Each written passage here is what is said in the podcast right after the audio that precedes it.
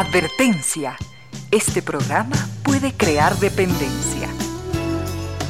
Dependencia de la buena música, del comentario oportuno, del momento poético, de las voces que siempre tienen algo que decir. Aquí se unen la música y la palabra, con cierto sentido.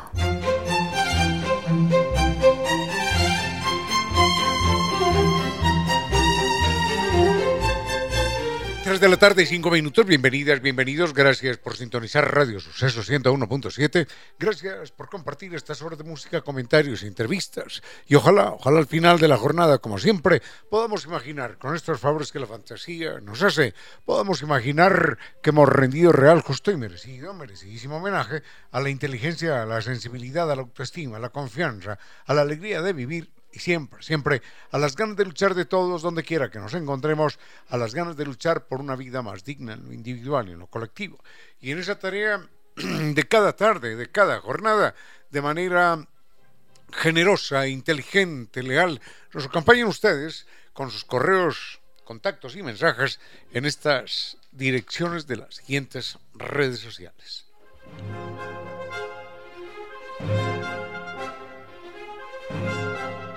Correo electrónico de la radio, sucesos arroba fm.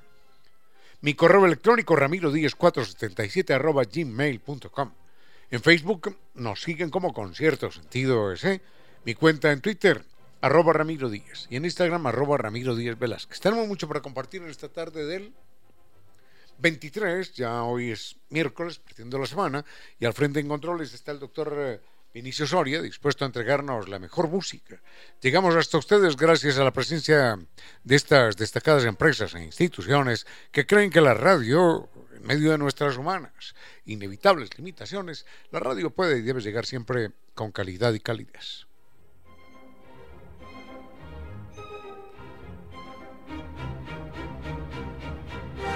San Viturs nos invita a un viaje verdaderamente extraordinario. Es el famoso Carnaval de Oruro, mundialmente reconocido. Es un viaje lleno de música, de color, de diversión, con guía acompañante desde Quito. Vamos a saber lo que es caminar sobre el cielo cuando estemos allí en el Salar de Uyuni, conocido como el espejo natural más grande del mundo, la Capadocia boliviana. Es un lugar allí increíble en el Valle de la Luna y un recorrido lleno de historia que incluye Lima, el Cusco, Machu Picchu, Copacabana, La Paz y el mismo Salar de Uyuni en la temporada más bella del año. Recuerden, pocos cupos, hay pocos cupos, así que reserve su espacio solo hasta el 15 de diciembre con 500 dólares y usted recibe un sustancioso bono de descuento. Pregunte además por el catálogo de viajes para el 2023 Recuerde que el Carnaval de Oruro nos espera en San Viturs, Naciones Unidas y Veracruz, frente a la sede de jubilados del IES.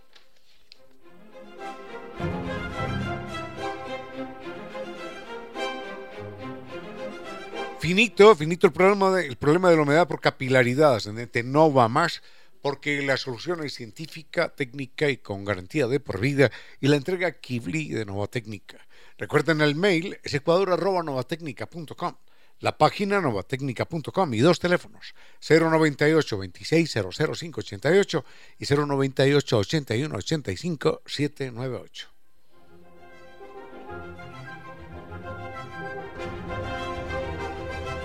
NetLife es mucho más que Internet. Recuerde que entre los servicios digitales usted puede contar con Microsoft 365. Sea más productivo con OneDrive de 6 teras de bueno, 6 teras de almacenamiento allá en la nube para que mantenga además licencias originales Microsoft en sus dispositivos y pueda realizar llamadas internacionales por Skype y mucho más. Recuerde, contrate Microsoft 365 y páguelo con la misma factura de servicio de Internet. Conozca más en la página netlife.es o llame al 39 20.000. Recuerde, NetLife número uno, mucho más que Internet.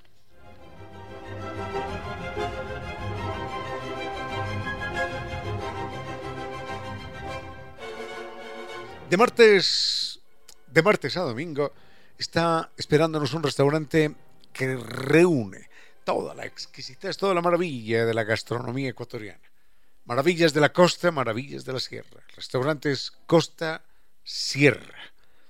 aquí en el sector eh, de la pradera. Atiende desde las 8 y 30 de la mañana para que usted pueda programar inclusive sus desayunos de trabajo, sus desayunos de negocio. Costa Sierra, sector de la pradera, frente a Flaxo, y el teléfono es el 098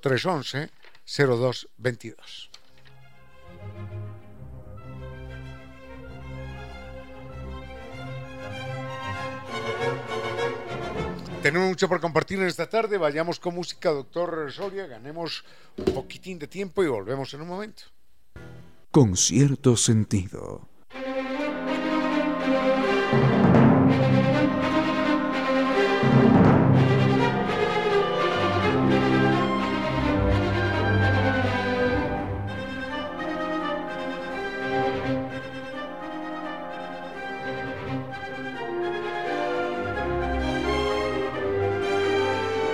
Doña Verónica, muchísimas gracias. Bueno, hay, tenemos muchas preguntas hoy, vamos a intentar resolver alguna. Esto es muy bonito. Dice que en alguna ocasión yo hablé de Galileo Galilei y no hablé de la Academia del Cimento. Bueno, yo no sé si hablé o no hablé de la Academia del Cimento, creo que no, creo que no, pero en todo caso le agradezco mucho que lo recuerde, porque la Academia del Cimento, es decir, la Academia del Experimento, así sería en el italiano fiorentino, estamos hablando de 1600, de 1700 más bien, mm, la, Academia del Cimento era una institución científica, estamos hablando de 1600, finales de 1600, ¿no? sin llegar todavía a 1700. Era una academia científica, era una organización científica que le estaba rindiendo un mensaje velado nada más ni nada menos que a Galileo Galilei. Recordemos que Galileo Galilei es un personaje que mm, parte en dos, mm, no sé si parte en dos, pero marca, marca un hito importante en la historia de la ciencia. Y es que durante, durante 1500, 2000 años, las teorías mm, aristotélicas sobre el funcionamiento del mundo eran sagradas, eran intocables, eran verdades reveladas, no se cuestionaban, porque las había dicho un señor muy importante que era Aristóteles. Bueno, entonces, eh, eso es lo que se llama el efecto aureola. Ah, es que lo dice fulano de tal. Bueno, entonces, si lo dijo fulano de tal, ya es verdad. Como dijo Aristóteles, tal cosa. Y ya, y como lo dijo Aristóteles, se acabó.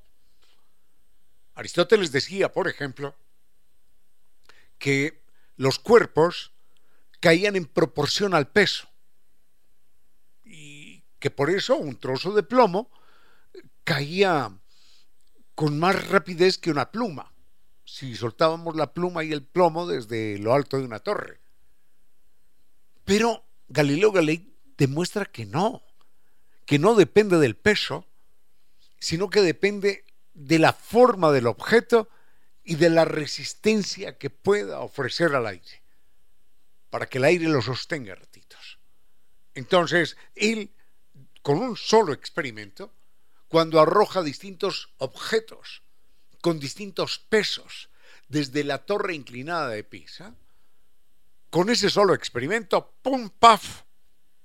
Le dio una cachetada a la teoría de Aristóteles y acabó con ella. Yo recuerdo también a un profesor de bachillerato, nuestro profesor de física. Recuerdo a un compañero de apellido Valencia, que cuando el profesor diga es que los cuerpos caen independiente, a una velocidad X, independientemente de su peso.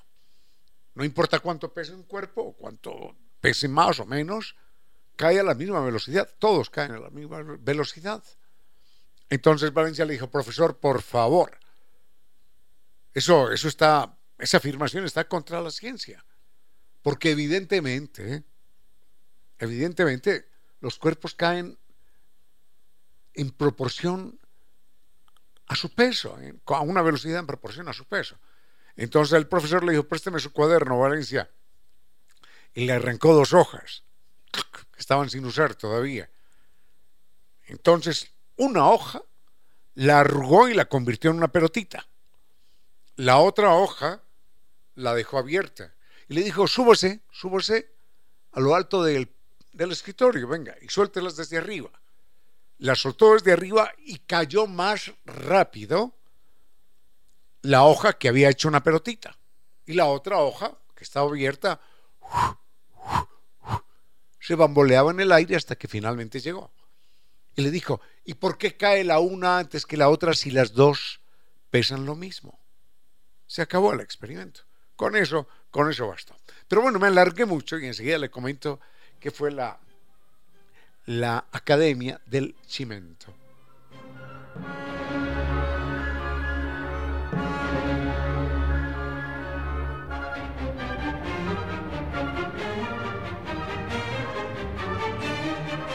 Humedad por capilaridad ascendente se acabó, porque la solución es científica, es técnica, con garantía de por vida. Recuerde, el mail es ecuador.novatecnica.com, la página novatecnica.com y dos teléfonos, 098 26 00588 y 098 81 85 798. Con cierto sentido.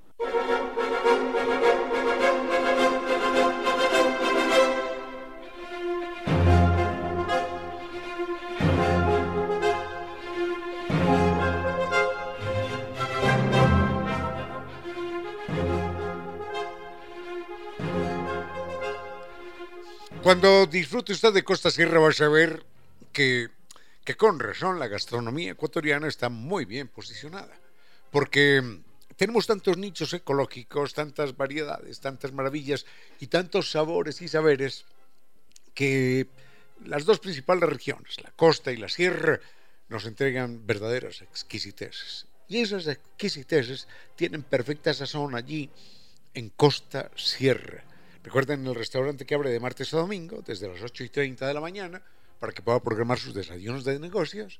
Y, y está en el sector de la pradera, frente a la sede de Flaxo. El teléfono para sus reservaciones, 098 311 0222.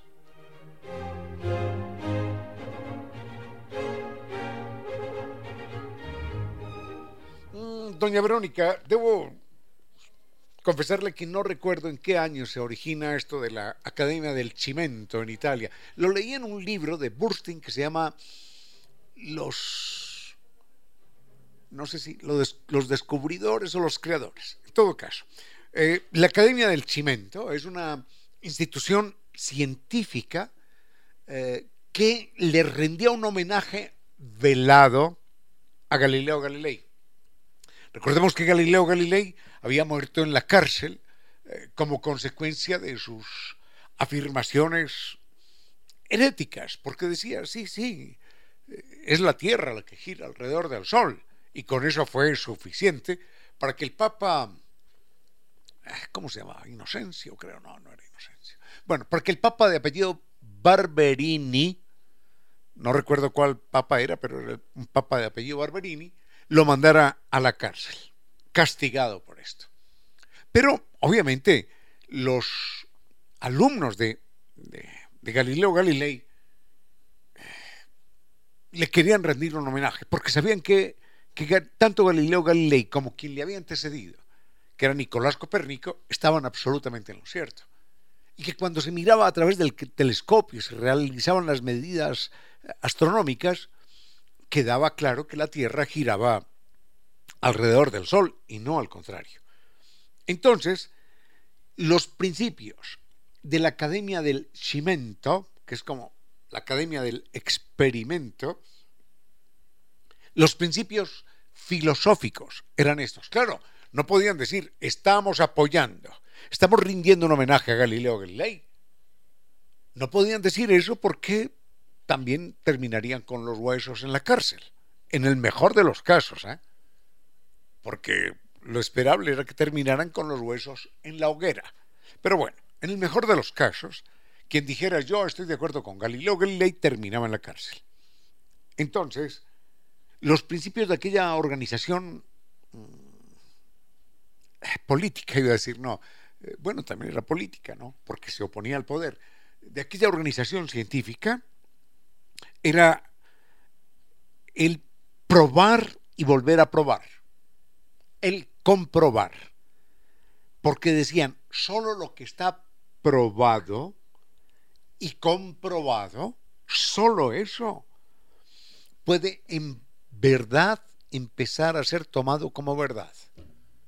Solo lo que probamos en la práctica. ¿Esto existe o no existe? ¿Esto es así o no es así? ¿Esto se puede demostrar o no se puede demostrar? Todo lo que es demostrado en la práctica empieza a ser, miren qué maravilla, no verdad absoluta, no, pero por lo menos criterio de verdad. Y en contraposición, lo que no puede ser demostrado en materia científica, esto es muy importante, lo que no puede ser demostrado no puede ser considerado cierto. Dígalo quien lo dijere.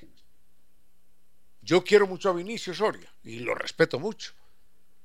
Pero si Vinicio Soria me dice es que el campeón eh, de ajedrez de Sudamérica es un pingüino rosado que está escondido en Mindo.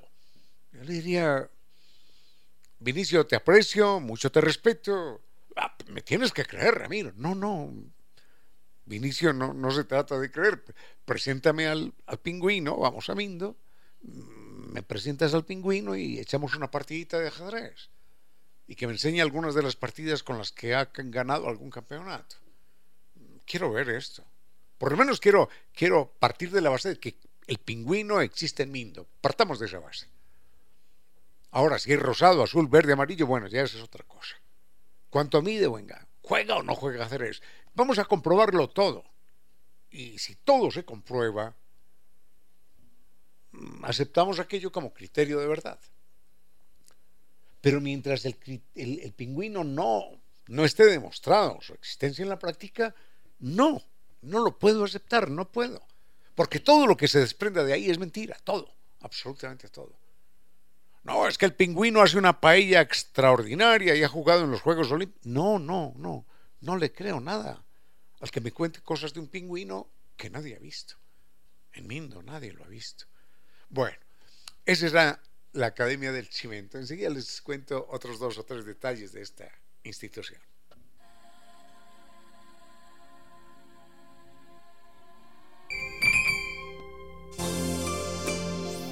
El cielo sangra con las lanzas clavadas de los picos de los volcanes.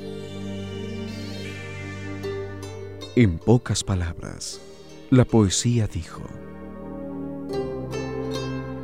el cielo sangra con las lanzas clavadas de los picos de los volcanes.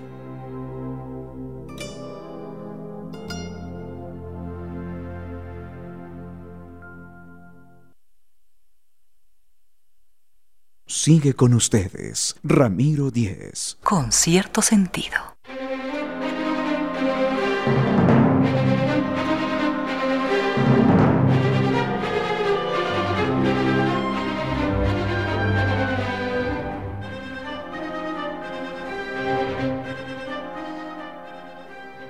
La Academia del Chimento tiene una larga historia. Lo encontré esto por lo que nos pregunta doña Verónica, pero obviamente no lo puedo contar completo porque no, no recuerdo exactamente, pero lo encontré en un libro y tengo duda de cuál libro porque he leído los dos libros del autor. El autor se llama Daniel Burstein. Es un, tiene un libro que se llama los creadores y otro que se llama Los descubridores. No sé en cuál de los dos libros está, creo que en los descubridores. En todo caso, donde vean ese libro, ah, léanlo, porque es una verdadera maravilla. Es una joya de libro. Bueno, de la Academia del Chimento, este señor Daniel Burstein, creo que ya murió, era un director de la biblioteca de, de New York. Eh, este señor cuenta la historia y recalca lo que señalamos. El principio básico de la Academia del Cimento era todo lo que puede ser aceptado, todo lo que puede ser comprobado, y muchas veces comprobado, puede ser tomado como elemento de verdad. Lo que no puede ser comprobado, no puede ser aceptado como verdad, independientemente de quién lo diga, ¿no? Bueno, es la primera academia científica europea que le da paso a, la ciencia, porque los integrantes de esta organización, que no decían estamos rindiendo un homenaje a Galileo, no, porque terminaban con los huesos en la hoguera, los integrantes eran inventores, científicos, doctos en una materia o en otra, eran soñadores también, eran técnicos, astrónomos, mecánicos, cada uno inclusive había artistas, pero bueno, lo bonito de la Academia del Cimento era que cualquier descubrimiento que se hacía y cualquier publicación que se hacía, imaginemos que llega Vinicio a la Academia del Cimento diciendo, eh, he medido la velocidad de la luz, que es tanto. Esa, esa propuesta de, de Vinicio no aparecía a nombre de Vinicio Soria, sino aparecía a nombre de del colectivo. Esta es un descubrimiento científico de Academia del Cimento. Y todos hacían parte de aquella institución. Inclusive, a propósito de, de la velocidad de la luz, hubo un tipo muy conocido, ese sí, Borelli, que intentó medir la velocidad de la luz. Porque dijo, la única forma aquí es disparar un rayo de luz a una a un espejo, ese espejo va a reflejarse en otro que está a 500 metros y en otro a 500 y así por el estilo hasta que juntemos 100 metros y vemos cuál es la diferencia de tiempo en el que enciendo la vela en este punto, ¡pum! y vuelve la imagen al espejo que tengo al lado, después de dar la vuelta con 100 espejos. Eso fue desconcertante, porque aparecía la velocidad de la luz instantánea. Y claro, imaginemos que hacemos ese experimento en una cancha de fútbol. Eso no es nada para la velocidad de la luz. Nada. Imaginemos que, que ponemos N mil espejos, que ponemos 40 mil millones de espejos, uno cada metro, para darle la vuelta a la Tierra disparamos la primera luz al primer espejo y al último espejo se ha demorado un séptimo de segundo. Un séptimo de segundo. A ver, 7 por 4, 28. Sí, eh, siete décimas de segundo. Perdón, siete décimas de segundo. Entonces, siete décimas de segundo no, no las podemos medir a ojo. Eso sí, la distancia que fuera a recorrer fuera de 40.000 kilómetros de la vuelta a la Tierra. Pero en aquella época no se imaginaban cuánto, cuánto, cuánto podía ser la velocidad de la luz. Entonces intentaron medirla en un campo grande, una cancha de fútbol o algo así, pero, pero obviamente no daba, la, no daba la medida porque aparecía que la, la velocidad de la luz era infinita. Bueno, mmm, lo cual era imposible. Ese problema quedó para mucho tiempo después, para Max. Pero bueno, enseguida les cuento qué pasó con la Academia del Cimento.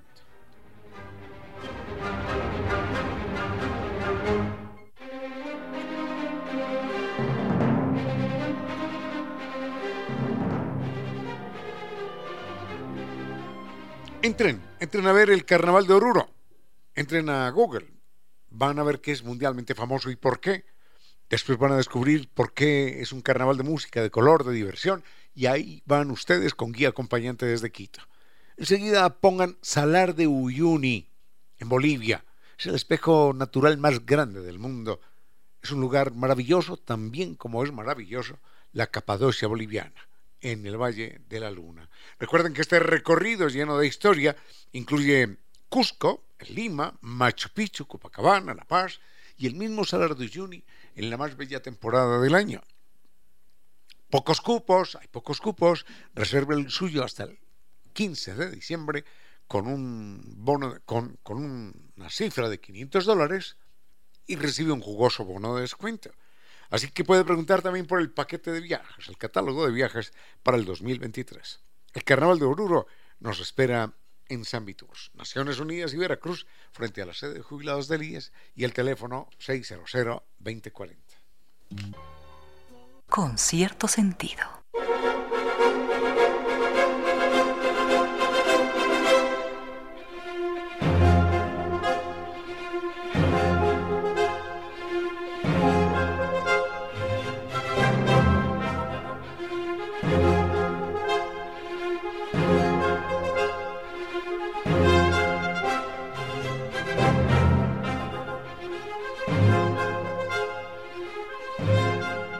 Cerremos el eh, capítulo de la... Ah, qué linda pregunta. Muchas gracias, doña Diana.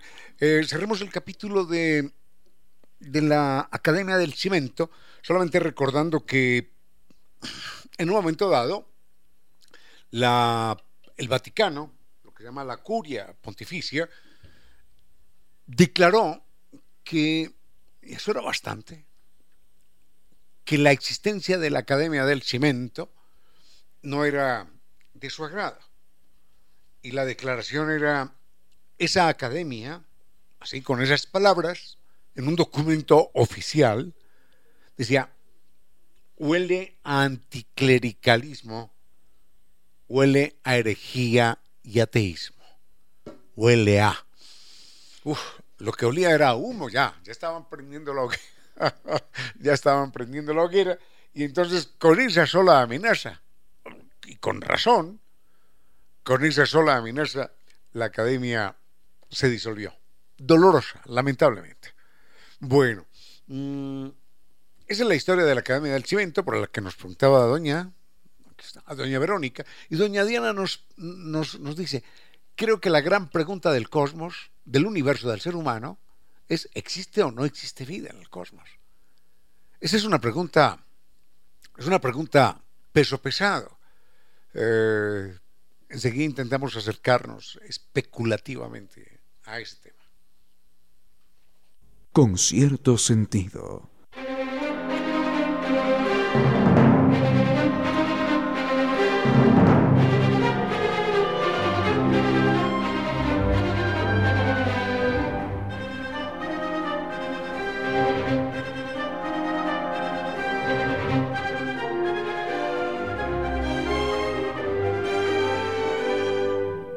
Póngale color a los días black de tarjetas Banco Pichincha. Recuerde que por sus consumos desde 200 dólares usted acumula el doble de millas Pichincha Miles. Además, eh, por sus compras desde 80 dólares en Pica, participa en la devolución de hasta 200 dólares. Aproveche también del 23 al 28 de noviembre hasta el 50% de descuento en productos seleccionados y los puede diferir a 3 y 6 meses sin intereses. Tarjetas Banco Pichincha se aplican condiciones.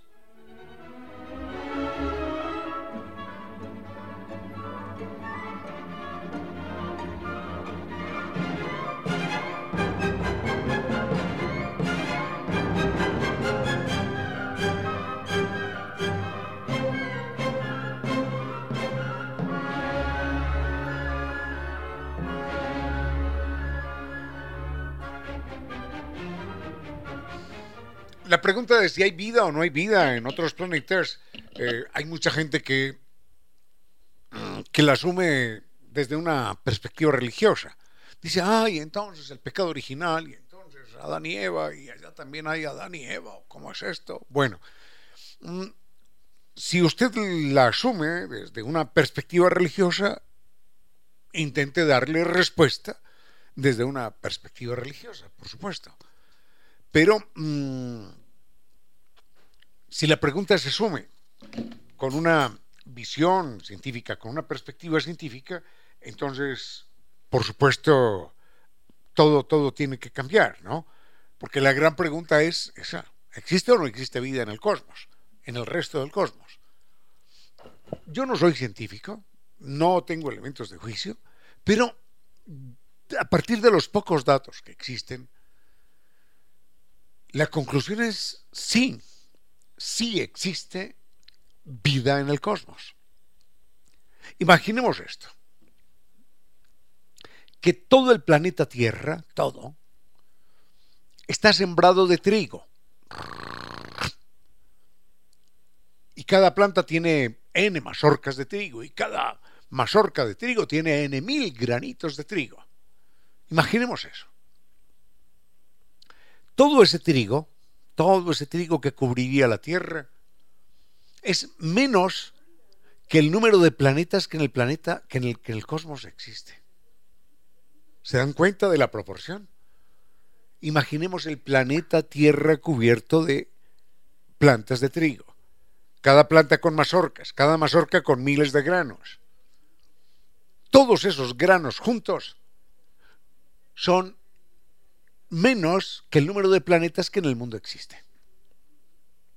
Imaginemos aquello, que en el universo existen. Entonces, pretender que la vida, imaginemos todos esos granos de, de, trigo, imaginemos que la vida en todos esos granos de trigo que cubren el planeta Tierra solamente se da en un solo grano de trigo y en nada más. No tiene sentido. No tiene sentido. Desde el punto de vista no tiene científico, no tiene desde el punto de vista científico no tiene sentido. La vida es mi criterio personal. No solamente es posible en el cosmos, sino que es inevitable.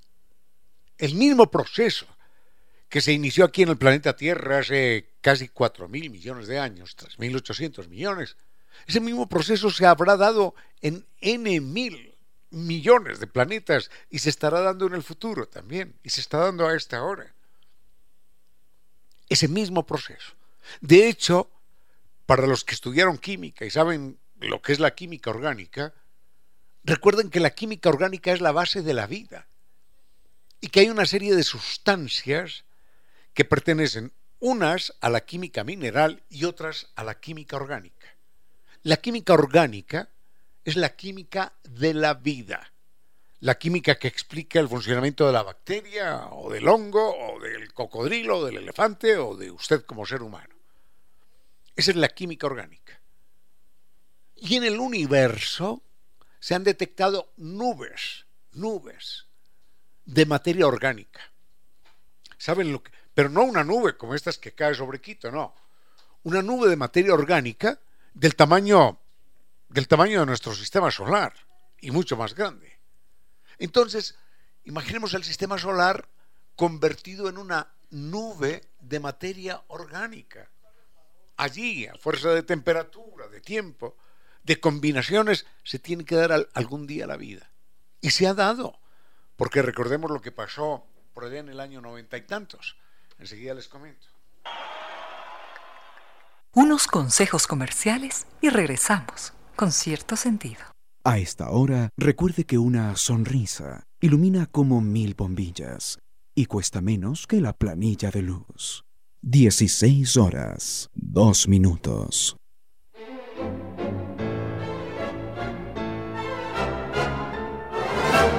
Dicen que los pueblos son sabios en el momento de elegir a sus gobernantes. Esa falsedad, por supuesto, fue proclamada en algún momento por un gobernante elegido. Pero en verdad sí han existido oportunidades históricas en las cuales los pueblos en relación con sus gobernantes sí han sido sabios en el momento de elegir. No, no de elegirlos a ellos, claro que no, pero sí de elegir los apodos respectivos para inmortalizarlos. Hubo reyes llamados el hermoso o el gordo, y hubo otros apodados el flaco o el idiota, y cada uno de ellos, sin duda, con bastantes méritos a lo largo de su vida. Cuando se mira la existencia de cada uno de estos personajes, se descubre que los apodos les calzaban a la perfección a ellos y a los que en otras geografías fueron llamados el furioso, el glotón e inclusive otros conocidos como el loco o el bueno. Pero ese mosaico explosivo, esa fauna variopinta, también presenta sus figuras dignas que rescataron su nombre de aquel nivel nada edificante. Entre los reyes que la historia recuerda con gratitud, hubo uno llamado Alfonso X, que en la España medieval de las diferentes culturas decidió apoyar y proteger todas las formas del conocimiento. Alfonso X,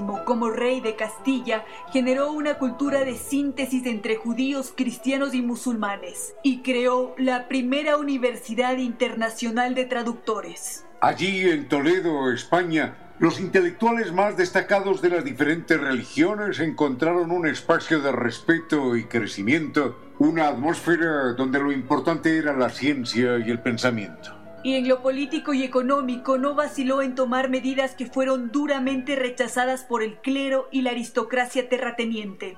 Alfonso X, que estaba naciendo un día como hoy, 23 de noviembre de 1221, impulsó el conocimiento de los idiomas y la matemática, de la astronomía, de la música, la palabra y el ajedrez. Y el pueblo decidió llamarlo, con toda justicia, el sabio.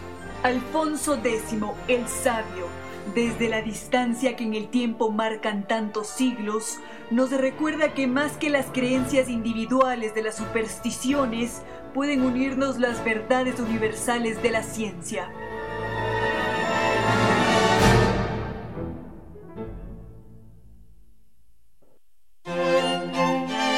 Los otros animales tienen menos conflictos familiares que nosotros, los humanos. ¿Cómo los previenen? ¿Cómo los solucionan? Estas son algunas claves del mundo animal.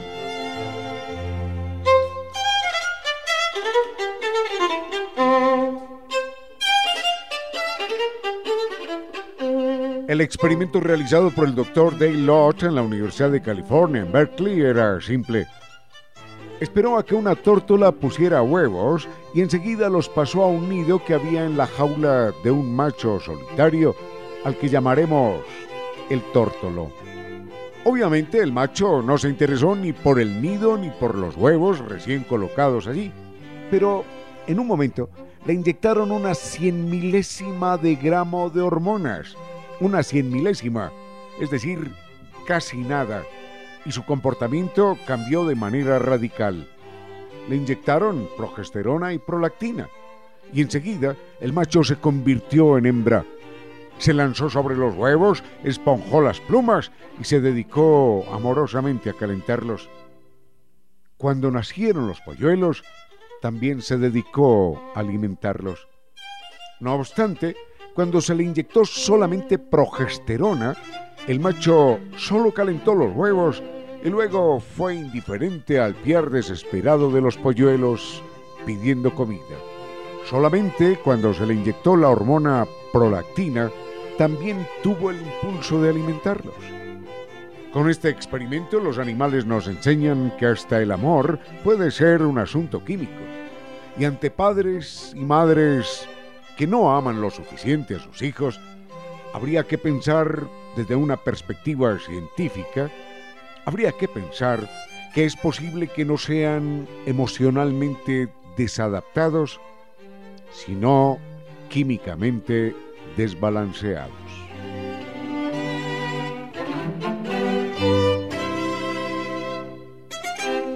Los otros animales tienen menos conflictos familiares que nosotros, los humanos. ¿Cómo los previenen? ¿Cómo los solucionan? Esta fue una clave del mundo animal con su inteligencia y su racionalidad. Sigue con ustedes, Ramiro Díez. Con cierto sentido.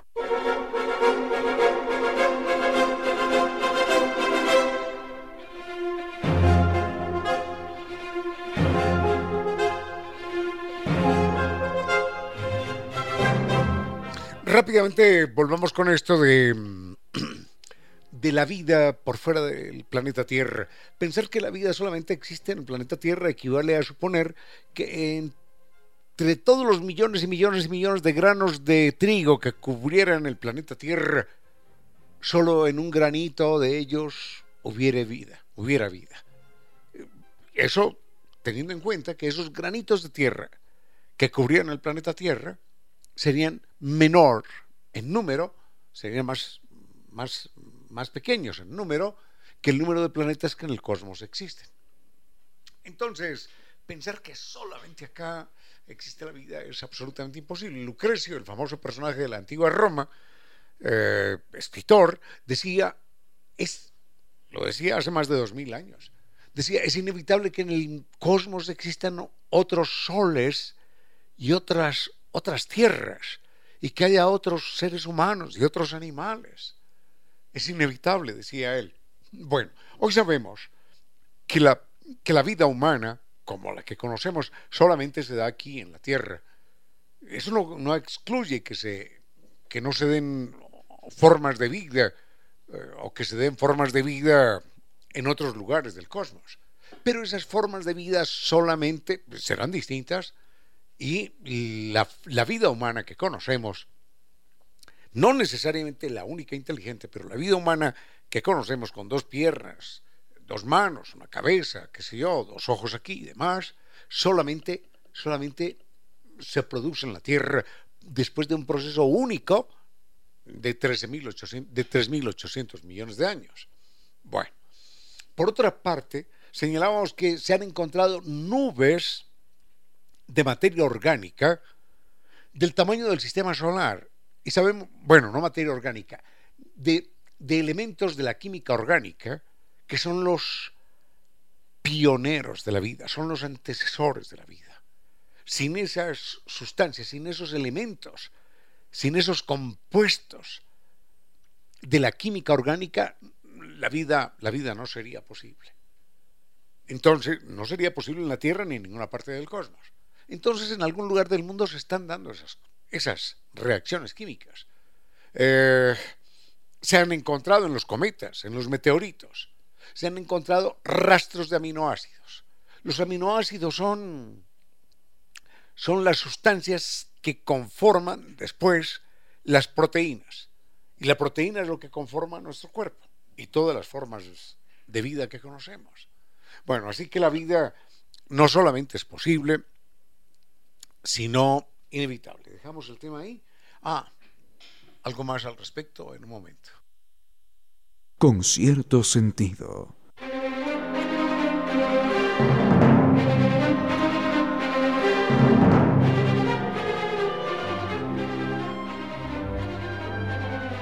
confort y desempeño en cualquier tipo de carretera, de clima o superficie, esos son los beneficios que ofrece Llantus, Llantas Hancock. Recuerde, Hancock Tire es el patrocinador global del Real Madrid.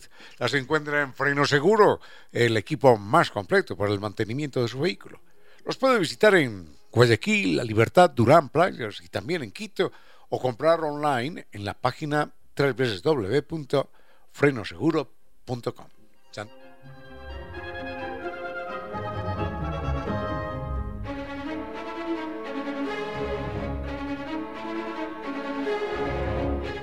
una de las víctimas más dolorosas, eh, bueno, todas, todas son, todas son dolorosas, ¿no? Porque realmente no hay ningún ser humano de primera o de segunda categoría. Todos nos tienen que doler igual. Los miles de seres humanos que terminaron en la hoguera por decir cualquier cosa o por no decirle, nos tienen que doler igual.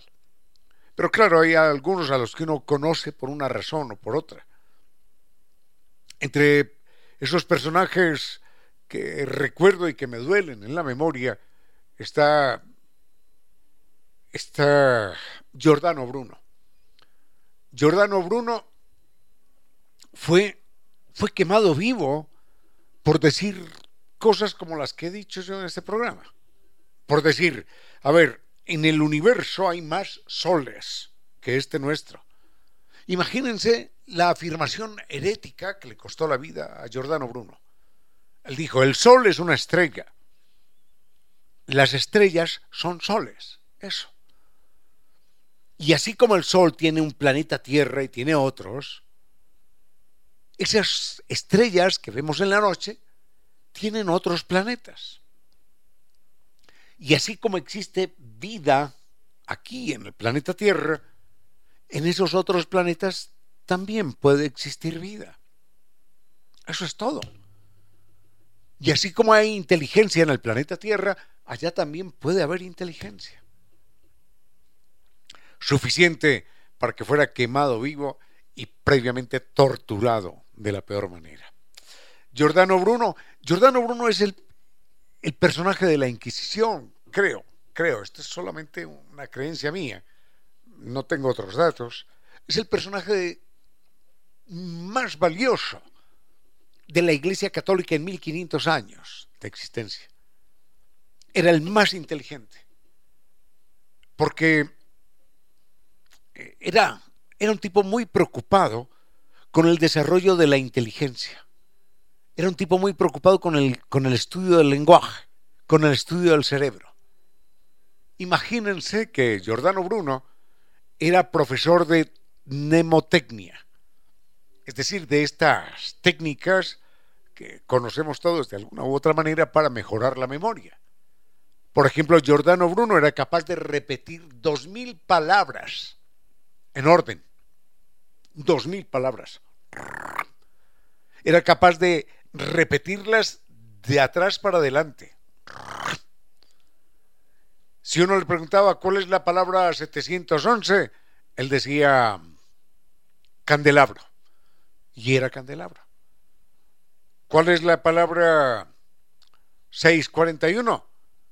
Entonces él decía roca. Y era roca. Tenía esa capacidad memorística y se la enseñaba a príncipes y a reyes y a quien lo quisiera escuchar para enseñarle. Estaba muy preocupado por la inteligencia, por la memoria, por el conocimiento.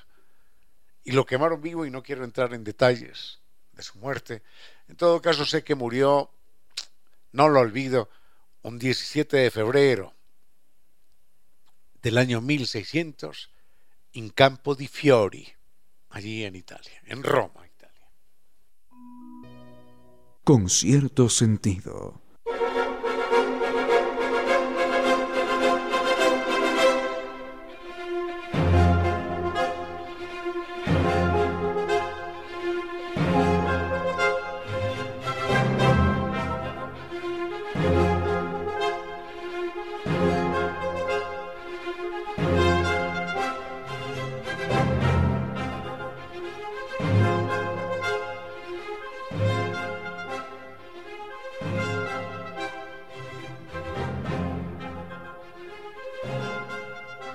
Esta Navidad, recuerde, conéctese, conéctese con el planeta. Mono el Jardín nos regala un Mercedes-Benz 100% eléctrico. Así que participe acumulando 50 dólares en compras hasta el 4 de enero del 2023. Nos esperan en el el Jardín.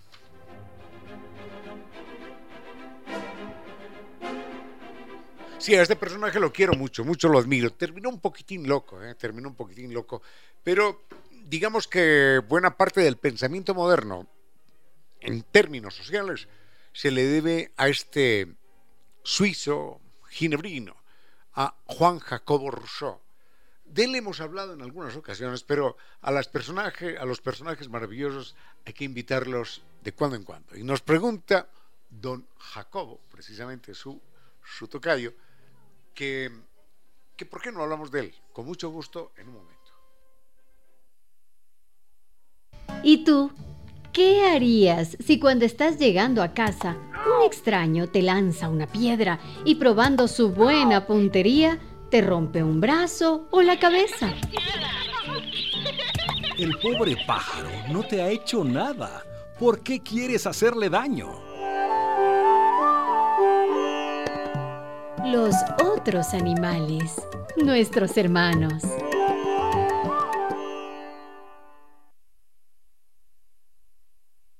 Con cierto sentido.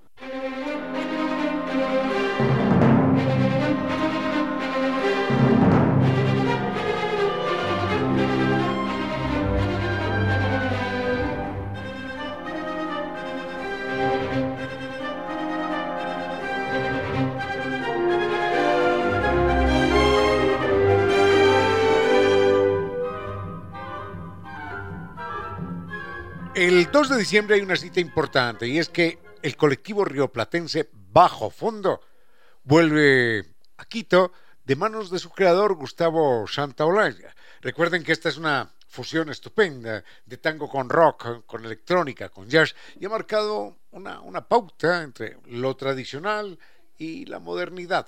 Los ha convertido a estos integrantes, a este grupo, en referentes de una propuesta musical que, ha trascendido fronteras. Se presentan en el Club La Campiña y las entradas están a la venta en la página www.meet2go.com. Ese meet to go en inglés. www.meet de encontrarnos, meet to meet con doble E, to el número 2 y go del verbo ir. meet2go.com. Esto es bajo fondo, que regrese Ecuador.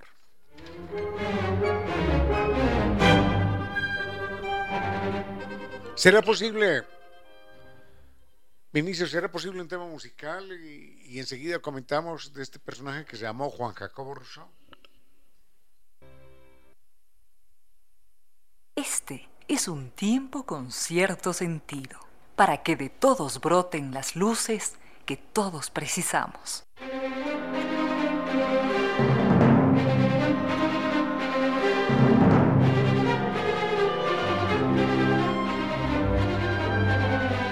Cuando hablamos de Juan Jacobo Rousseau, hablamos de un personaje verdaderamente extraordinario en la historia del pensamiento social, del pensamiento político, de la filosofía moderna. No porque se hubiera sentado por allá a filosofar, alejado del mundo, a pensar en, en los triángulos de siete lados, no, esas cosas no. Él fue un filósofo de lo social, de lo práctico, de lo cotidiano, un filósofo que mm, reflexionó acerca de la organización social que él veía en aquel entonces, y de la dinámica y de la trayectoria que esa sociedad en términos ideales debería seguir. Yo no recuerdo el año del nacimiento de, de Juan Jacobo Rousseau, pero eh, sé que muere antes de la Revolución Francesa. La Revolución Francesa es en 1789, muere antes, y muere, mm, pero deja un legado extraordinario, conjuntamente con otro gran filósofo que fue Denis Diderot y deja un legado extraordinario que es el legado filosófico, literario, teórico, que termina por abrir las compuertas al proceso de la Revolución Francesa y a todos los cambios sociales que después eh, se sucedieron. Entonces, eh, primero tendríamos que contar que Juan Jacobo Rousseau es un personaje con una vida mm, complicada porque eh, era un, un niño más o menos, más o menos travieso, y en aquella época las ciudades, para prevenir los ataques y demás, estaban amuralladas. Por eso se ven tantas ciudades amuralladas en España, en Europa. Entonces Ginebra era una ciudad amurallada y los ciudadanos no podían entrar después de tal hora. Digamos, seis de la tarde, siete de la noche, ya no podían entrar por razones de seguridad. En una ocasión, Juan Jacobo Rousseau eh, sale a dar una vueltecita por aquí, una vueltecita por allá, se distrae, él es un niño apenas, tiene 14 años, y sale, se distrae y cuando regresa, las puertas de la ciudad están cerradas, las murallas de la ciudad. Entonces a él le da miedo recibir un castigo y decide escapar. Y cuando escapa, lo recibe una famosa viuda, que era una mujer que le llevaba a él apenas quizás unos 10 o 15 años, una viuda muy rica, y empieza una segunda etapa en la vida de Juan Jacobo Rousseau. Con cierto sentido.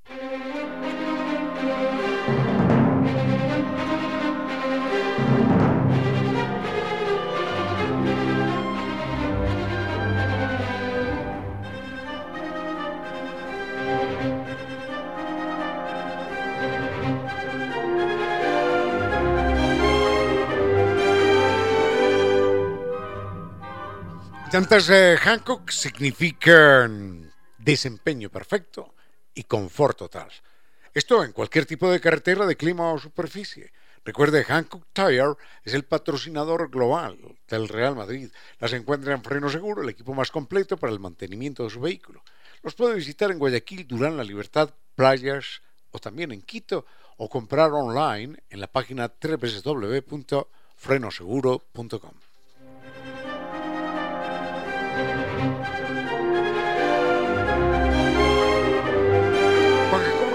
personaje que tiene que huir de su pueblo porque mm, temeroso de, ser castigado siendo un niño, porque llega tarde, huye, inicia una vida medio de vagabundo y en algún momento dado este jovencito es acogido por una viuda rica que era famosa por ser predicadora, religiosa, era una viuda, joven, joven, le llevaba quizás unos 10 años al jovencito este y mm, Rousseau era calvinista, es decir, era, protestante en los términos de hoy. Y esta señora era católica, entonces decide convertirlo al catolicismo, lo acoge en su casa y terminan en una relación amorosa estos dos. lo cual está muy bien. Bueno, por lo pronto, eh, Juan Jacobo Rousseau realiza una serie de estudios dispersos, desordenados, pero el tipo tenía una gran inteligencia y sobre todo una gran vocación por la reflexión, por la meditación, por el análisis de, de la sociedad en la que vivía. Entonces terminó escribiendo una serie de obras que fueron absolutamente revolucionarias para su tiempo y para los tiempos actuales también. Por ejemplo, esa frase que tanto lo identifica. El hombre nace bueno, el ser humano nace bueno, la sociedad humana lo corrompe. Es una frase que, sí, hola, ¿qué tal? Jiji, jaja, la escucha uno y no pasa nada. Pero en aquella, en, aquella época era una verdad o era una afirmación verdaderamente problemática. Porque decir el hombre nace bueno significaba desconocer aquella leyenda, aquella historia del pecado original, en el sentido de que todos nacíamos malos, culpa de que una pareja se comió una manzana. Bueno, él dice, no, no, no, por favor, un niño recién nacido no puede ser malo. Lo que pasa es que los seres humanos nos vamos haciendo malos en la medida en la que corre el tiempo y somos inmersos, estamos inmersos en una sociedad que predica una serie de antivalores. Y durísimo el discurso de él. Entonces él dice, miren esto, es que esto es verdaderamente trascendental. Él dice, si el ser humano nace bueno y la sociedad lo corrompe, entonces los discursos religiosos que apuntan a mejorar al ser humano son inútiles, porque no están apuntando al foco, no están apuntando a la causa de los males. Si la sociedad es la que lo corrompe, entonces todos los discursos, todos los esfuerzos filosóficos que los seres humanos realicemos, que sean para cambiar no al ser humano, sino a esa sociedad. Cambiada la sociedad, producirá otros seres humanos. Entonces, cambiemos la sociedad. Y ese pensamiento verdaderamente revolucionario, que parece tan inocente, empieza a abrirse camino en mentes lúcidas de la época y termina generando, bueno, esta no era lo único que él decía, ¿no? Termina generando ese movimiento político al que se suman otros, otros filósofos anteriores y posteriores a él, y que termina por dar salida un 14 de julio de 1789 a la toma de la Bastilla y el inicio de la Revolución Francesa con todo lo que aquello significó. A ver, ¿qué hora es? Ah, sí, tenemos tiempo de un tema más. Con cierto sentido.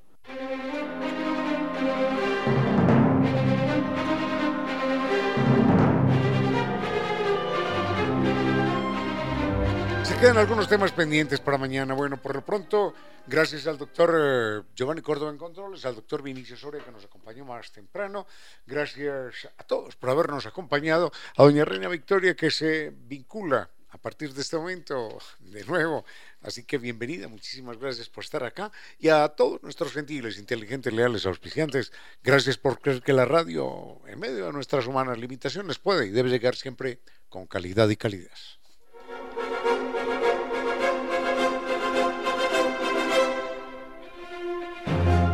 San nos invita al viaje extraordinario, famoso carnaval mundial, el carnaval de, Oruro. Es un viaje lleno de música, de color, de diversión, guía acompañante desde Quito. Vamos a saber lo que es caminar en el cielo cuando estemos allí, en el Salar de Uyuni, conocido como el espejo natural más grande del mundo. Este es un lugar que incluye todos los encantos y enseguida una visita a la Capadocia boliviana, en el Valle de la Luna un recorrido que nos lleva a Lima, al Cusco, a Machu Picchu, a Copacabana, a La Paz y al mismo Salar de Uyuni en la más bella temporada del año. Recuerden, hay pocos cupos, quedan pocos, reserve su espacio hasta el 15 de diciembre con 500 dólares y reclame su bono de descuento. Pregunte también por el paquete de viajes 2023 y tenga presente que el Carnaval de Oruro nos espera en San Viturs, Naciones Unidas y Veracruz frente a la sede de jubilados del IES.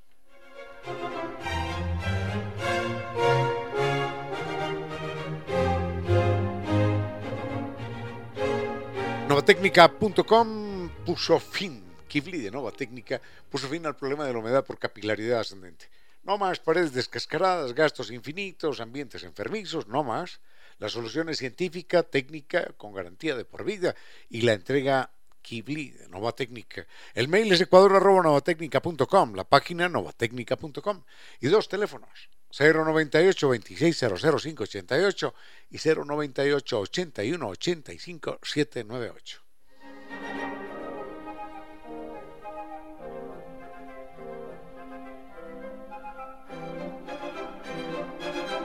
Recuerde que puede contar con Microsoft 365 dentro de los servicios digitales de NetLife. Así que sea más productivo contando con un OneDrive de 6 teras de almacenamiento en la nube y mantenga licencias originales Microsoft en sus dispositivos. Puede realizar llamadas internacionales por Skype y mucho más. Recuerde que si contrata Microsoft 365 lo puede pagar en la misma factura de su servicio de Internet. Conozca más en netlife.es o llame al 39 20000. NetLife número uno, mucho más que Internet.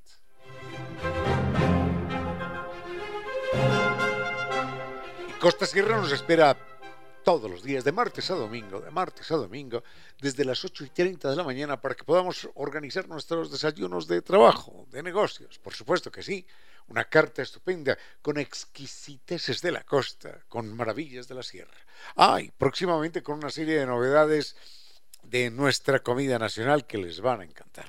Recuerden, Costa Sierra, de martes a domingo, la exquisitez está allí esperándonos en este restaurante maravilloso. Nos espera en el sector de la pradera, frente a la sede de Flaxo, y el teléfono para sus reservaciones 098-311-0222. No fue más por hoy, fuerte abrazo, los quiero mucho y hasta mañana. Tiene que existir alguna luz entre la noche más espesa, algún país desconocido donde no exista la tristeza. Esa luz, ese país, está dentro de usted. Gracias por compartir con cierto sentido.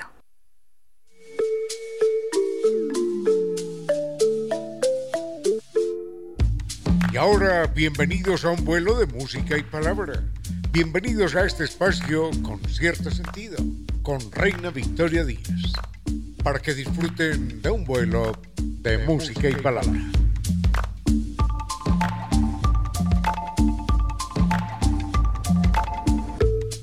Amigos, bienvenidos a un vuelo de música y palabra con cierto sentido. Nos encontramos después de una semana, será aproximadamente, porque claro, no hemos no nos hemos encontrado a través de las ondas de la radio, a través de internet desde el miércoles pasado. Hoy estamos miércoles, estamos cumpliendo una semana exacta Mm, mm, fue mi época de mis días de, descanso respectivos después de varios años que no lo había hecho. Entonces, quiero agradecerles por estar pendientes igual de todas las vacaciones a lo largo de los días, porque nos hemos encontrado mm, a través de redes sociales, han seguido el paseo, lo que he hecho, lo que no he hecho, lo hemos comentado. Así que muchísimas gracias siempre. Seguramente hoy podría compartirles un videíto sobre las impresiones que he tenido de esta loca ciudad que es Nueva York.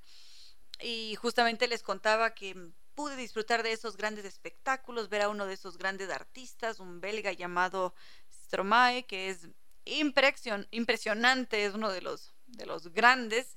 Y ¿Qué les parece? Porque justamente Catalina Almeida me decía, hoy empezamos el programa escuchando a Stromae, seguro que sí, lo vamos a hacer. Escuchemos una de esas canciones que él compuso en honor a su hijo, porque hace poco ha sido papá aparentemente. Entonces escuchemos la composición de este belga que hizo en honor a su hijo, que se llama Sequet Bonheur. Con cierto sentido.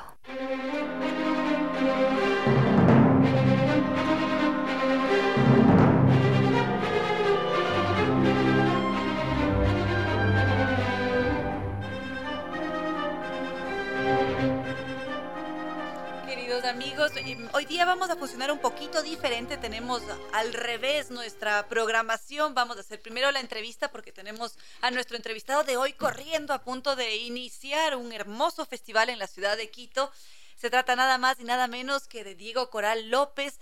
Está aquí como parte mm, del equipo de la dirección de la organización, de tantas cosas que hay que hacer cuando estamos desarrollando festivales. Quito Cine Libre, el Cine Libre, Festival Iberoamericano de Cine. Bienvenido a este espacio. Gracias, Victoria. Muchas gracias una vez más por recibirnos. Sí, Cine Libre, se estrena hoy. Una maravilla, Diego. Cine Libre. ¿Cómo nace esta iniciativa? Cuéntanos más sobre el proyecto. Cine Libres es una iniciativa de la Secretaría de Cultura de Quito que en, búsqueda de tratar de reactivar el movimiento económico, pero también eh, tratar de generar más espacios de reflexión, eh, solicitó a la academia que genere tal vez la posibilidad de un festival. Nosotros como Academia de Cine del Ecuador eh, comenzamos a pensar en eso y sí, hicimos la propuesta inicial y esto en enero comenzó a funcionar. Comenzamos a armar el proyecto que al principio no tenía nombre, evidentemente, y hace poco pues ya se consolidó con el nombre y con, con toda la intensa programación que tiene enfocada en cine iberoamericano. Y su nombre es muy bonito ahora que haces mención, si es que apareció después, ¿cómo llegaron a esa uh. a darle ese nombre que es tan agradable? Gracias. tiene tantas implicaciones. Qué, bueno que lo dices, porque llegar al nombre fue tan complicado. Darle el nombre al guagua siempre es duro. Por supuesto. un libro, una canción, una película, siempre es duro el nombre. Eh, pensamos mucho. Y una de las cosas que nos llevó, fue muy lógico a la larga, pero el concepto curatorial del festival es la libertad cuestionar la libertad porque el festival se da en el, en el marco de las celebraciones del Bicentenario. Entonces, eh, todas las, las, voces que eh, circulan alrededor de la libertad, de la independencia, nos resonaban, pero no como algo concreto, sino como algo a cuestionar. Entonces queríamos eh, hacer una programación enfocada en películas que desde su propuesta, desde su forma de ser hecha y por supuesto desde la forma en que nosotros programábamos las películas, cuestionen eh, y, y, digamos, investiga alrededor de la, de, la, de la, libertad y comenzamos a lanzar un montón de nombres, un montón de nombres relacionados a Quito, relacionados al cine. Y cuando nos juntamos con el diseñador del logo, dijo, a ver, yo les ayudo. Entonces hizo toda una estrategia así más comunicacional y nos propuso cine libre y dijimos, pero ahí estaba, ¿no? Y esto mm, sí fue así siempre como... Allí, siempre estoy. frente a los ojos. Así es. A veces nos pasa, pero entre tantas actividades también a veces uno se nubla un poquito. Totalmente, totalmente. Hacer un festival es tan complicado, hay tantas cosas que hacer, más aún uno como este, porque Cine Libre es un festival que tiene 50 películas en 11 sedes.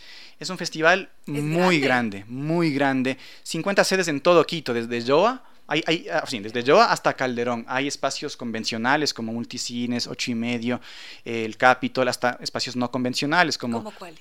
Eh, Casa Somos Yoa, Casa Somos Calderón, el Casal Catalá, Centro Cultural Metropolitano.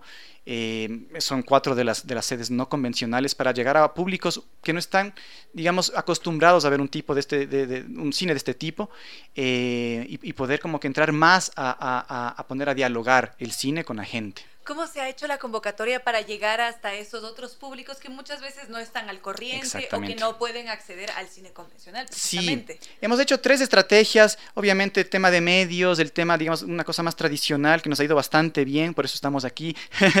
sí, eh, las redes siempre funcionan, pero justamente ante esa pregunta dijimos, a ver, hay un montón de festivales increíbles todos, ¿cómo hacemos para de alguna manera eh, cuadrar más y, atraer más a la gente? Y sobre todo no no exigir solamente que la gente vaya, sino nosotros buscar otras estrategias para que la gente sepa que existimos como festival. Y una de esas estrategias fue eh, contactarnos con organizaciones específicas de, de, ciertas manifestaciones o agrupaciones con temáticas qué sé yo, colectivos de mujeres, colectivos de LGBT, colectivos de 60 eh, y piquito. Entonces trabajamos con el patronato, San José, por ejemplo. Ellos tienen también muchos grupos etarios o de intereses eh, varios para, para poder decir, vean, estas películas están más dirigidas a eh, luchas feministas. estas películas están más enfocadas en tercera edad, porque son películas que hablan sobre la tercera edad. Y entonces así fuimos coordinando y, hay invitaciones directas para que a cada película vaya a estos grupos específicos. Y es un, como es un cine de entrada libre, entonces pues la gente va a poder circular con mayor facilidad. Y toda esta, esta estrategia de comunicación ha permitido ir desde lo micro hacia lo macro. Así es. Y vamos también uniéndonos entre públicos. Esa es la idea. Hacer un festival, claro, eh, es, es, es una tarea titánica y más aún cuando hay recursos públicos, uno tiene que ponerse como que a pensar realmente cómo hacer que un festival de esta magnitud incida. Porque es fácil fácil hacer una cosa como que muy llamativa, traer así a un, artista y gastar el presupuesto en un show. Y está muy bien este tipo de eventos, pero sí sentíamos la responsabilidad de, generar diálogos entre el, público, las películas, pero también otras organizaciones que vienen haciendo esto con regularidad, que vienen haciendo difusión de cine desde hace años. Eh, y eso es una de las cosas que más nos, nos, nos gusta, y es que trabajamos con Chulpicine que son es un grupo que 21 años ya viene difundiendo cine infantil en todo el Ecuador de manera no convencional. Estamos trabajando con la red de cineclubes del Ecuador, que tiene también una difusión en cineclubes alrededor del Ecuador. Y entonces, al, trabajar con ellos, impulsamos su propio trabajo, nos ayudan nosotros con su conocimiento eh, y generamos sinergias. Y de eso se ha tratado. Y obviamente, también a nivel más macro, digamos, o más, más visible, como el mismo municipio, la Academia de Cine, e incluso eh, federaciones internacionales que nos han ayudado para conseguir películas. Y se hace sumamente evidente cuán necesaria es la cooperación. Totalmente, totalmente. De eso se trata este festival. Magnífico, en buena hora que así sea. Ahora, si es que nosotros queremos conocer programación, las sedes, porque cualquiera de nosotros podría decir un día, bueno, me voy a yo, en donde a propósito hay mm. unas fritadas deliciosas. Bien, bien, y me veo una película. Esa es, esa es. Verás, toda la programación está en nuestra página web y en nuestras redes. En redes estamos como Cine Libre Quito en Facebook, Instagram y TikTok y nuestra página web en donde hay más profundidad de, información, el catálogo en línea tal. Eh, estamos como www.academiadecine.es. Ahí está toda la información del festival. Estamos, como te, decía, ¿no es cierto? Desde Joa Calderón, todos los complejos multicines. Estamos en, en, el Condado, el Recreo, CCI, Escala Shopping. Entonces la gente va a tener muy pocas excusas para no ir al cine. La ciudad está cubierta. Cubierta. Estos cuatro días va a estar cubierta de, de cabo a rabo. Sí. Son muy poquitos días. Es un festival muy corto en el tiempo y muy grande en el espacio. Entonces, cada día vamos a tener una programación súper intensa. Y no solo programación de cine. Estamos trabajando con cinco universidades e instituciones para hacer eh, jornadas académicas relacionadas al cine eh, temas de mujeres, la participación de la mujer en el cine, eh, tema de difusión de cine en salas alternativas, una jornada muy bonita con la Universidad Andina relacionada al cine, memoria e historia, cómo se relaciona estos tres aspectos. Vamos a tener una jornada especial, Cineforo, en la PUSE, en la Católica de Quito relacionado a la adaptación del cine a lengua de señas. Entonces, el público va a ser gente con discapacidad auditiva que va a tener el chance de realmente ver y disfrutar una película especialmente adaptada de manera totalmente profesional en lengua de señas. Qué agradable, es muy completo, es la temática, el haber abarcado estas diferentes poblaciones, esa selección tan minuciosa también. Una pregunta adicional, Diego, ¿por qué el cine? ¿Por qué el cine? Bueno, un poco personalmente yo ando ahí bailando entre el cine y el teatro. Eh, pero el cine tiene una característica, una tal vez de sus características más importantes es que el cine es, para mí, de lo que logro ver y he logrado atestiguar, es que es el, arte o la, actividad artística cultural que más abarca gente. Eh, no solamente porque llega a más personas, eso es evidente por ahora, ¿no? Pero porque se hace con mucha gente. Es, muy colectivo el cine, muy, muy colectivo. Y esta cosa colectiva eh, facilita la, comunicación, facilita el encuentro, facilita e impulsa la, cohesión social. Entonces creo, creo, creo que hacer un festival eh, tiene sentido si es que se lo piensa desde ahí realmente. Aparte de se activa la economía, microeconomías alrededor de todo lo que implica. Son cientos de personas que trabajan alrededor de este festival, directa o indirectamente. Pero aparte de eso es todo lo que se puede hacer. Y esto obvio que sucede con teatro y con música, por supuesto, pero esta cualidad tan hipercolectiva del cine hace que necesariamente se comiencen a unir cosas y personas y colectivos. Y, creo que por eso el cine tiene ese, ese pegue, entre otras cosas. Hermoso, bellísimo. Entonces, ¿sabemos por qué hay que consumir cine? Además de apoyar todas estas iniciativas y se genera además una producción mayor y todos nos vemos beneficiados, evidentemente. Y hoy día tenemos la inauguración. Hoy es la inauguración en el Teatro Capitol a las 7 de la noche con una película argentina, eh, Carnaval, y un, otra película ecuatoriana, La Sombra, la, eh, sombra Refugiada. Eh, de, un artista cuencano increíble, Francisco Álvarez. Tenemos esta, este doble estreno, es la entrada, como ya sabemos, libre en el Capitol, entonces todavía están a tiempos de ir allá.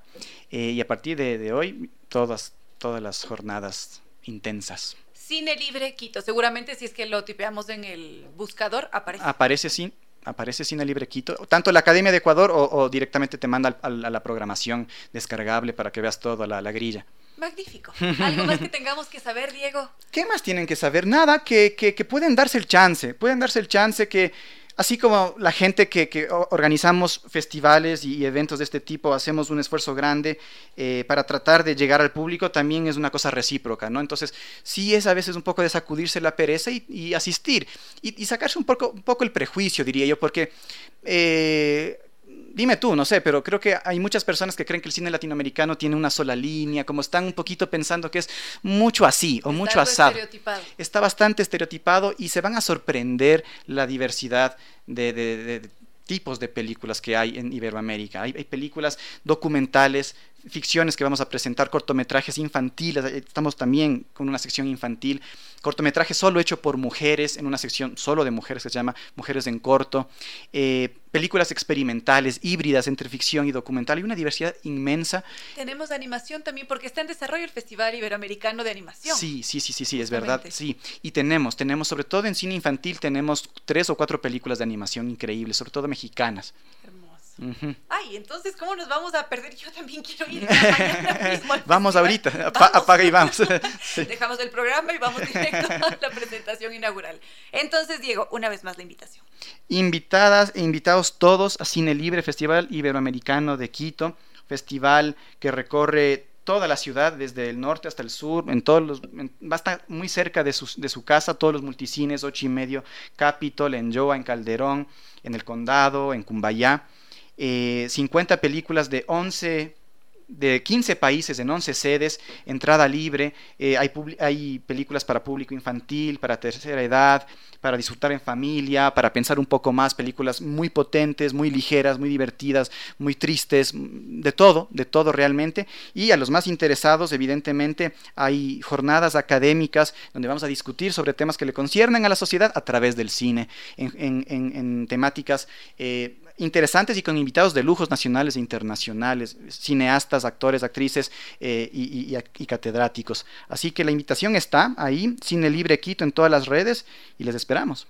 Muchísimas gracias, Diego, por esa invitación. No te robo más tiempo porque sé que estás a punto de ir a la inauguración. Sí. Así que más bien, muchísimas gracias. A ustedes, como siempre. por su iniciativa. Gracias.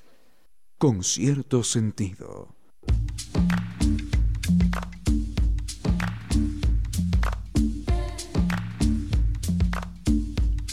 Sigamos, queridos amigos, con, con más temas. Veo mensajes de Andrés, de Nicolás, de Fabián, de Carla. Muchas gracias a todos ustedes por esta bienvenida, por recibirme de vuelta. Qué alegría. Estoy muy contenta de estar aquí nuevamente con ustedes, poder comentar sobre un poco de lo que sucede hoy, de lo que ha sucedido en otros tiempos. Si nos centramos en lo que sucede hoy, todos estamos bastante emocionados con el fútbol, con las apuestas, pensando quién va a ganar, haciendo nuestras predicciones para cada día con partidos diarios. Hoy día ha sido una locura con esta ganancia que tuvo Japón ante Alemania. Su director técnico ha estado bastante decepcionado. Algo muy bello que ha sucedido con este técnico es que él reconoce que Japón lo superó en términos de eficiencia, que estuvieron, que tuvieron un juego muy lindo, muy limpio, y siente que su selección alemana no fue lo suficientemente efectiva, que no aprovechó las, las oportunidades.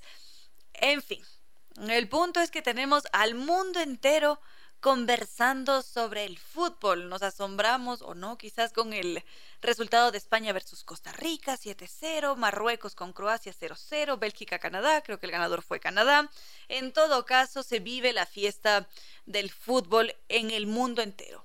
Aunque cosa curiosa, en, en Nueva York no se vivió con tanta intensidad. Sí que hubo una linda comunidad de ecuatorianos que se reunió en un restaurante ecuatoriano a, ver el partido pero si es que nos fijábamos en la ciudad, en la dinámica que había, no estaban viviendo con tal intensidad la fiesta del fútbol. En todo caso, veamos qué sucede a lo largo de estos días también. El viernes jugamos nosotros, veamos cómo nos va, esperemos que sea un resultado favorable, por supuesto.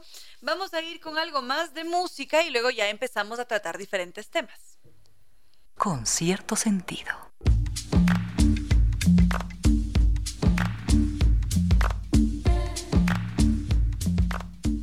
Sigamos, queridos amigos, con los temas que ustedes han propuesto. He recibido algunos de sus mensajes. Algunos de ustedes viven en Nueva York, es más, Luli Cázar, conversábamos con ella, mm, que estaba pendiente. También está Alex por acá.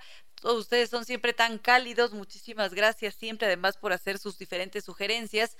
Y por aquí alguien mm, sugería hablar sobre el origen de la ira. Eh, es un tema bastante extenso, complicado, tratado principalmente por la filosofía, psicología, antropología también un poco. Hay algunos neurocientíficos que también han intentado centrarse en este tema. Quizás lo que podríamos hacer es intentar abordarlo de alguna manera desde estas diferentes eh, ramas de estudio que han intentado analizarla. Podríamos dar unos cuantos conceptos y ver hacia dónde nos lleva esto. Entonces, queridos amigos, vamos a ir con algo más de música y continuamos. Gracias por todos sus mensajes, Paola Acosta. Yo también los he estado extrañando a lo largo de estos días. Juan Esteban, también gracias. He estado pendiente de todos ustedes también, Vicky Meneses, por acá Guillermo Santiago Piedra, que nos envía un meme sobre la ira y nos dice que en estos momentos invade la ira en lo más hondo. Parecería que sí, que es un sentir bastante mm, profundo, es común entre todos nosotros. La ira es una emoción altamente compleja porque está cargada de muchísimo dolor por una parte, por otra, en cambio, implica un ligero placer por allá no es que sea exactamente mm, placentera como ir a tomarse un helado o a comer una fritada o la cosa que nos guste, pero sí que tiene allí una, una doble referencia en algunas ocasiones. Llega a ser placentera esa ira cuando consideramos que hemos llegado a un a un acuerdo justo, cuando consideramos que ha sido saldada una cuenta es bastante complejo, porque ¿qué distingue o qué hace que la ira sea distintiva? ¿Cómo definimos a la ira? ¿Qué es la ira? Para algunos, la ira es este apetito de una ligera venganza que nos imaginamos porque a raíz de algún desprecio que puede ser imaginado o real, que puede suceder contra uno mismo o contra otra persona o alguna situación que sea de nuestra importancia, hace que nos sintamos despreciados y, que esa razón del desprecio requiera de una acción.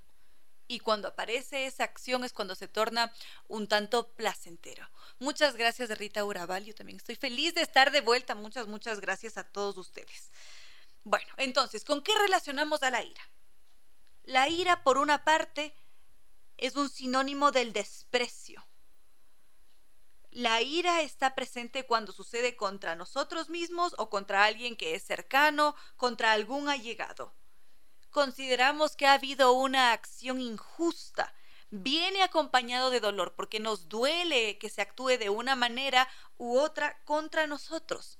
Y por último, requiere de una contribución o de una retribución para poder sanar ese dolor, porque hay un daño definitivamente. Y esto es bastante desconcertante porque a fin de cuentas ¿quién define que un daño sea justo, injusto, simplemente sabemos que algo nos causa dolor, que algo está allí sucediendo y que nos importa de una forma bastante profunda. A veces tiene consecuencias, consecuencias muy graves, otras veces serán consecuencias parciales, emocionales, muy es un tema muy amplio como podrán darse cuenta Pablo Hinojosia, Cristian Manrique también estoy aquí leyendo sus mensajes y mm, en sí podríamos decir que le damos tanta importancia a esa ira porque la sentimos muy nuestra, se relaciona con un daño a nosotros, a nuestro estatus, puede ser también, por allí puede estar implicado el ego, puede tener una relación de nuestra posición en relación a los otros, tiene mucho que ver con la seguridad o inseguridad personal, en cómo llegamos a estar vulnerables también. Esa vulnerabilidad puede hacer que seamos más o menos propensos a la ira porque se relaciona mucho con la inseguridad. Si nos sentimos inseguros o que, no tenemos control sobre una situación en concreto, nos sentimos atacados. Sentimos que hemos perdido el control y entonces esa vulnerabilidad hace que seamos también más propensos a una ira. Ahora, ese tipo de ira estaría siempre enfocada en el estatus, en la relación, en cómo se nos ve ante los otros. Hay diferentes tipos de ira. Y sobre la ira me gustaría hacer quizás una mención mm, sobre la consecuencia que suele aparecer, que es la venganza. Entonces, em, vamos a ir con un tema musical adicional y continuamos. Nuestra querida amiga Rita nos dice que ahora escuchaba sobre la ira, reflexionaba sobre el mundial y nos dice que ahora se ha producido una gran polémica en este mundial de Qatar. Sabemos que está Alemania protestando porque se sienten silenciados, porque no se les permitió llevar estos brazaletes en, en honor a la diversidad. muchos jugadores no cantaron su himno como símbolo de protesta. Y aquí Rita nos dice que ha habido mucha sangre derramada, que ha habido muchos trabajadores migrantes que han muerto por, muerto por construir este gran evento que ahora todos consumimos y que muchas veces nos gana la, euforia al momento de ver jugar a nuestros respectivos países, pero que es muy difícil eh, cerrar los ojos ante todo lo que ha representado este, este mundial. Ahora, sobre, sobre esta información, sobre las muertes en todo el proceso de construcción, de elaboración de los estadios, de desarrollo del Mundial de Qatar 2022, siempre está por allí el periodismo con su mirada crítica y haciendo más de una investigación. Y justamente la Dolce Vele decidió verificar cuántas personas exactamente murieron por el Mundial de Qatar. Esta no, sé hace cuánto tiempo leí esta noticia, debe haber sido la semana pasada seguramente, justamente antes de irme, hace una semana exacta. Hace una semana la Dolce Vele decidió verificar cuántas personas habían muerto y mm, lo que se decía es que al menos 15 mil personas murieron por el Mundial de Fútbol de Qatar. Esto fue publicado por Amnistía Internacional, tengo la sensación. Ahora, ha habido diferentes periódicos, algunos de Inglaterra, de otros países, que hablaban de unos 6 mil, 7 mil, 5 mil muertos. Cuando la Dolce Vele empezó a investigar llegaron a la conclusión de que estos datos eran un poco exagerados, que todas esas personas que habían fallecido no, no, no habían fallecido justamente en el contexto directo del Mundial, que estas cifras tenían que ver sí con los fallecimientos de extranjeros en general que habían dejado este mundo en Qatar. Entonces la cifra es correcta, abarca un periodo desde 2019, me da la sensación, hasta 2021, que son extranjeros, sí, también. Son personas que forman parte de la construcción, guardias de seguridad, jardineros, también hubo médicos, profesores, empresarios, diferentes profesiones. Y dicen que este, estos análisis no son muy precisos, que las cifras sí son reales, pero que no necesariamente están enmarcadas en todo lo que ha sucedido en la construcción de estadios, en toda la preparación de este mundial. Tienen algunas muertes sí confirmadas en las obras de la Copa del Mundo, son unas 37 personas en total, y esa es la información con la que se cuenta hasta ahora de una fuente que hasta lo que se sabe ahora o se espera al menos que es la Dolce Vele, que intenta ser em, bastante parcial y además realizar esta clase de investigaciones, porque justamente la Dolce Vele constantemente está intentando verificar la información, centrarse en cuáles son las fake news, porque ahora abundan mucho en este mundo. Entonces, em, mm, eso por una parte, queridos amigos, estábamos con la mm, Ah, les iba a hacer un comentario sobre la ira y la venganza. Vamos a dejarlo para más adelantito. ¿Qué les parece si es que vamos con algo de música, un corte y luego continuamos? Con cierto sentido.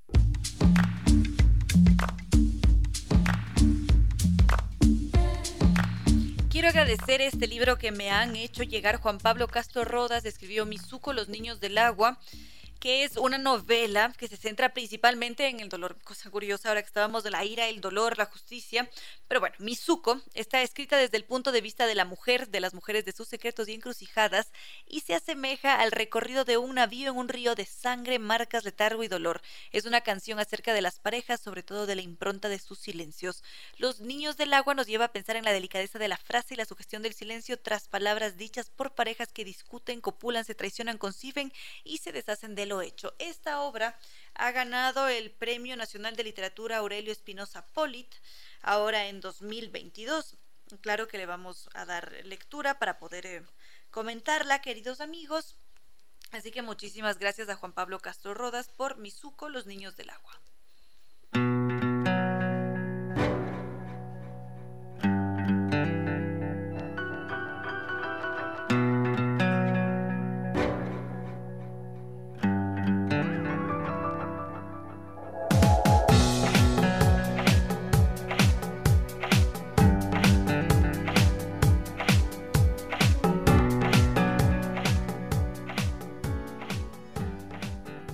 Ahora, justamente ahora, seguramente ya varios los reconocieron, estábamos escuchando a Bajo Fondo, este magnífico grupo que se va a presentar este viernes 2 de diciembre. Este colectivo de Río de la Plata viene con la mano de la mano de su creador Gustavo Santaolalla y vienen con esta propuesta fusión de tango con rock, electrónica, jazz. Es muy agradable, además escuchar esta música tradicional que se que empieza a jugar con la modernidad, que los convierten finalmente en referentes de la música latinoamericana además. Ellos van a presentarse este 2 de diciembre en el Club La Campiña. Las entradas están a la venta en www.meet2go.com. Escuchémoslos. Con cierto sentido.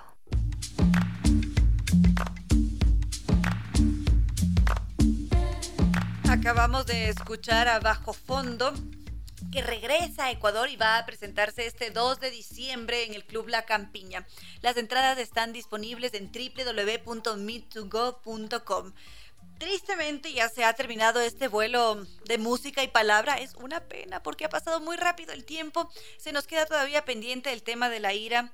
Les propongo que mañana continuemos Seguiremos además con otros temas, con lo que ustedes propongan, queridos amigos. Así que allí están las redes sociales www.radiosucesos.fm en caso de que quieran escucharnos a través de la web o www.radiolavida.com nos pueden escuchar a través de esas dos plataformas o si no las redes sociales, Facebook con cierto sentido, Twitter arroba Reina Victoria DZ, Instagram arroba Reina Victoria 10, TikTok arroba Reina Victoria 10 o simplemente me buscan como Reina Victoria 10 en el buscador y seguramente apareceré por allí las diferentes redes sociales. Muchísimas gracias siempre por compartir conmigo, por estar presentes, les agradezco mucho por sus mensajes, además por esa constante interacción.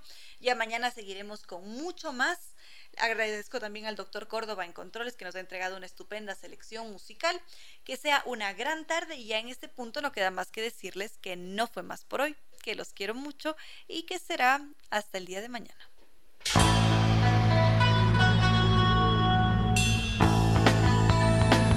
Si como dicen es cierto que en la vida no hay casualidades, piense, ¿por qué escuchó usted este programa?